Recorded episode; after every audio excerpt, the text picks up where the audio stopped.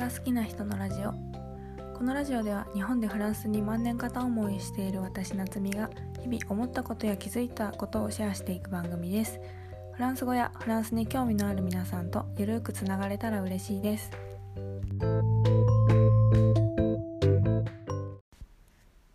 ボンジュー夏美です。皆さんお元気ですか？6月も真ん中中盤に差し掛かってまいりました。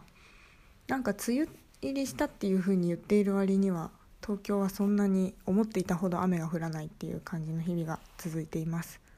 今日もすごく気温が上がるっていう風に天気予報では言っていましたがなんとなく肌寒いまま一日が終わってしまいました。天気予報全然最近当たらないような気がしているのは私だけでしょうか。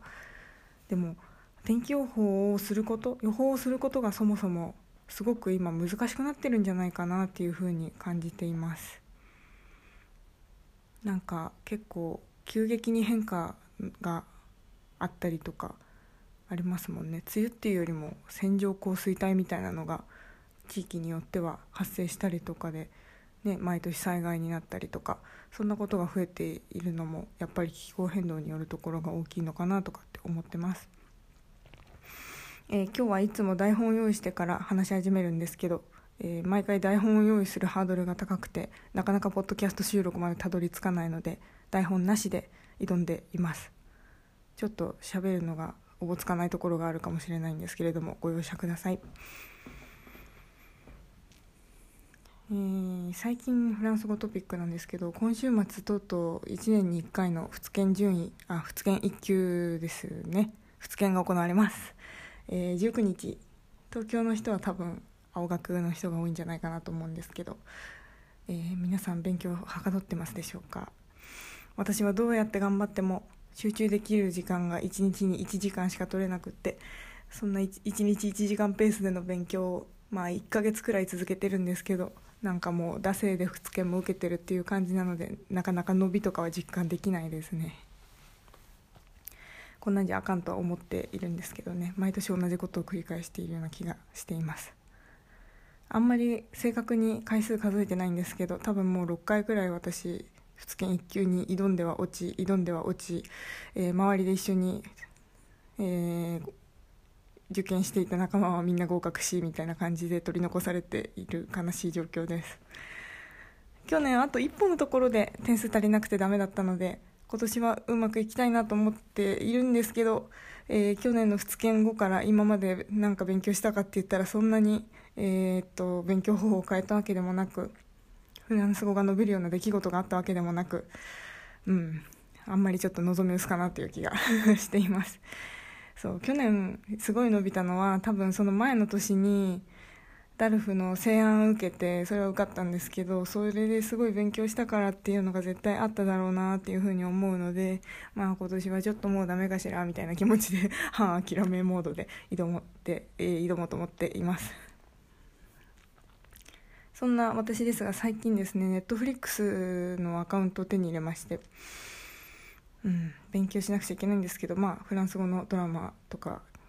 えー、結構シリーズもの見てます。今もねあのアンジェルってこれフランス人じゃなくてベルギーの女の子ですけどあの歌手のアンジェルのドキュメンタリーを見て半泣きの状態でご飯食べてました。ご飯食べながら見るのよって感じなんですけど。いやあのー、拡張機能を入れてネットフリックスを Google Chrome で見てるんですけど全部字幕が出たり単語リストが出たり本当に語学学習には最高のツールだなと思って、えー、なかなかあの1週間ぐらいしかまだ使ってないんですけどネットフリックス。すっごいびっくりしてます。でもね最初に見始めたのがエミリー・イン・パリスだったんですよ。あの英語やんかっていう感じなんですけど。でもまあ私ね本当はあの英語の方をすごい頑張らなくちゃいけないのであのパリの風景見ながら英語勉強できるのはいいなっていうふうに思ってます。ただですねあの前からあのこの番組で言ってるんですけど、えー、6月末に偉い人フランス人が来るっていうの、えー、残念ながら延期になってしまいましてなんかいろいろね今ビザ取ったりするの煩雑だとかなんとかって言って、えー、流れに流れなんかも来ないっていう結論に結局達してしまって私は勉強のモチベーションが、えー、そこに向けて頑張っていたんですけどシュンとしぼんでしまいました。なんかね先月くらいから月に15回英語のレッスン受けて、えー、月に今8回10回ぐらいフランス語のレッスンも受けてみたいななんかもう一日に交互にフランス語やって英語やってフランス語やって英語やってっていう日を続けてきていたのでもうなんだかなという感じです。まあ無駄にはならないんでねいいんですけれども。えー、そうですね最近うんなんか仕事もだんだん落ちえー、慣れてはきたんですけど結構やっぱり新しくまだこう会社としての機能がですね、えー、日本のこう支社ができてそんなに年数が経たないところなので1個何かをやろうとすると、えー、いろんな問題が芋づる式に出てきて打ちのめされるっていう目にすごく合ってて、えー、なんか私新入社員なんですけど全然そんなの考慮してもらえずに。えー、言ったらやれみたいな感じの流れになっているので、えー、どうやってこれをかわすこなすそういうふうにできるかなっていうのが6月から7月の課題かなという感じです。そうさっき言ったアンジェルなんですけど、えー、アンジェルの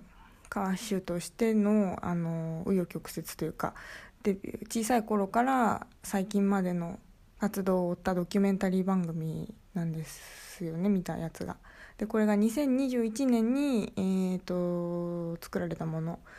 みたいなんですけど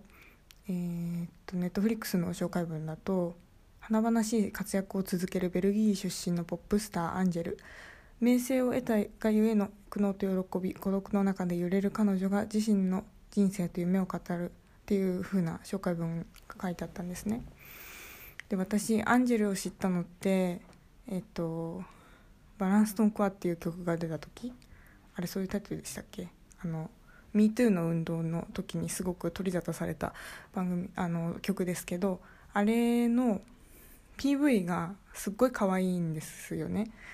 でまあその時にアンジェル知ったんで、まあ、アンジェル自身もすごい可愛いなって思ったのとあと私すごくあのピエール・ニネっていう俳優俳優さんのファンなんですけどピエール・ニネがその PV の中に出てるっていうのでも、えー、ちょっと注目して見ていた、えー、曲とか PV でした。でアンジェルズってまだ、えっと2000えっと、1996年生まれくらいなのでまだ何歳？えっと20 26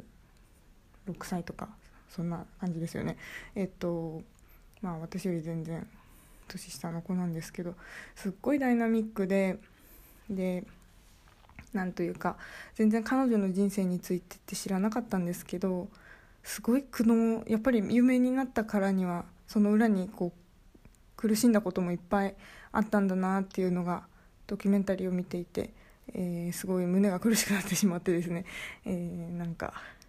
見てよかったなってこう明るいえっと、あんまりこうフランス語の、ね、歌詞の意味とかもよく考えないで聴いてると可愛い曲だなとかそんな風に済ませちゃってたんですけど歌詞の意味を知ったり曲を書いたその時の彼女の様子を知ったりするとあこういう苦悩がこういう時にあったんだなとかこういう嫌なことされたんだなっていうのがすごくよく分かりました。ね、なんかこういうすごいアーティストっていうか偉大な作品残したりとか注目を浴びる子っていやーなんか逃げが効かなくて大変だなっていうふうに そんな月並みな感想を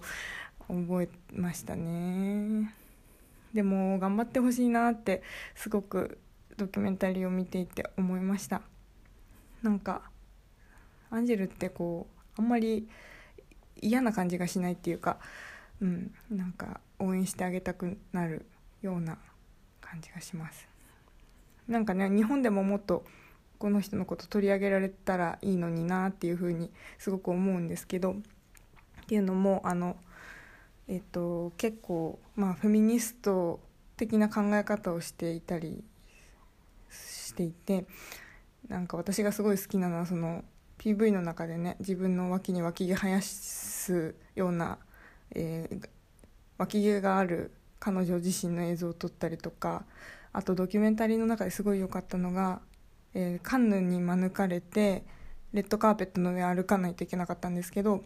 ドレスアップするのはいいけどなんでいつも剃ってない脇毛をこのドレスアップのためにカンヌのために剃らないといけないのっていう風に考えていたのがすごく印象的でした。なんか自分の体のことは自分で決めるとか社会の規範に、えー、合わせる形でそんなところに脇毛はふさわしくないっていう風にな世間の価値観に自分は流されないっていうすごい強い意志みたいなのを感じてアンジェルには本当にこれを貫き通してほしいしなんかそういうことで苦しんでいる、まあ、特に日本の女性なんか多いんじゃないかなと思うんですけどこんな風に考えている女性も世界にはいるんだよっていう風なことをいつか日本でも注目されるようになったらいいなと思います。まあちょっと全然あのなかなか日本の人にはね受け入れられない考え方かもしれないんですけどはい、まあ、国を飛び出してみるとねいろいろ全然違う価値観で生きていたりまあねはたまたそれが当たり前になる日が来るかもしれないのでうん。こういう活動をしてる方のことを知ると元気が出るなと思いました。さてさて今回も聞いていただきありがとうございました。台本作らなくて良くなると話すのまあ難しいんですけどあのポッドキャストを撮るハードルがものすごく下がるのではい。時々はアドリブで話せるようにしていきたいと思います。番組へのご意見ご感想は概要欄に貼ってある Google フォームなどからお願いいたします。ネットフリックスでこのシリーズ絶対見た方がいいよみたいな情報がある方もお待ちしております。それでは今日も一日また今週もいい1週間になりますように。アビアント